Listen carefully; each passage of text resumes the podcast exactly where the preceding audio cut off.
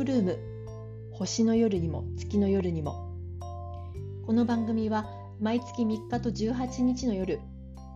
ほんの少しのきっかけで毎日の暮らしに彩りををテーマにイベントを作ったり座談会を開催したり可愛くて心がときめくアイテムや美味しいものをご紹介している私上田ひろみが最近こんなことがあったよと感じたあれこれを短いおしゃべりでお届けする番組です。気に入りのお茶やおやつを準備して夜のひとときをゆったりとお付き合いください。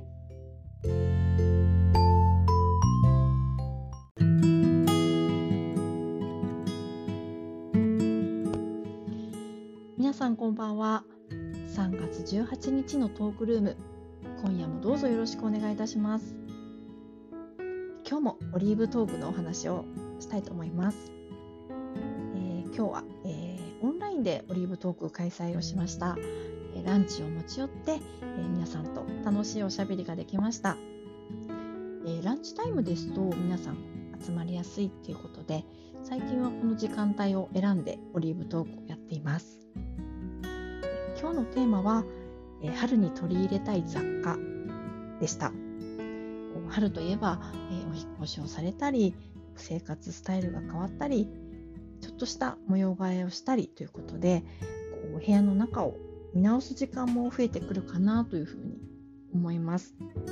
えー、私もその一人でちょっと生活スタイルが変わったので部屋を片付けたりして、えー、新しい生活スタイルを取り入れたいなというふうに思っています。で私がこの春あの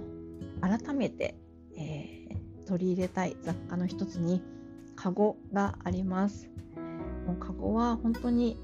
皆さんもね大好きだと思うんですけど本当に可愛くてもうこれまでも大好きであの使ってるんですけれどもやっぱりこうとても可愛いんですけどずっとこう同じような使い方でしかできなかったので、うん、なんか改めてこの可愛さをこうなんかこれまでのスタイルから一変できるようなあのカゴの可愛さを引き立てられるような使い方をしてみたいなというふうに思っています。皆さんが気になっている雑貨がありましたらまた教えてください。はい。で今日は、えー、雑誌のオリーブではなくてオリーブ別冊の、えー、オリーブ雑貨ブック72の雑貨の話という雑誌を皆さんにご紹介しました。え、これは、えー、この雑誌は、えー、スタイリストの岡尾美代子さんが、えー、編集スタイリングをされた雑誌です。もう岡尾さんの、えスタイリングの可愛さがぎゅっと詰まった雑誌でこう72の雑貨のご紹介をされている雑誌なんですけれど、え2000年に発行された雑誌です。もう表紙から本当に可愛いんですがどのページを見ても今も真似したいスタイリングばかりで、えー、もうページをめくるたびにですね参加された皆さんと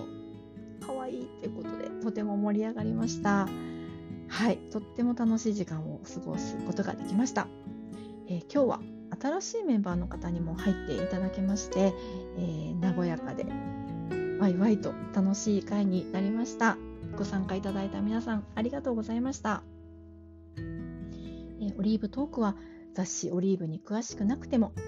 どなたにでも気軽に参加していただける会です。ぜひご参加をお待ちしております。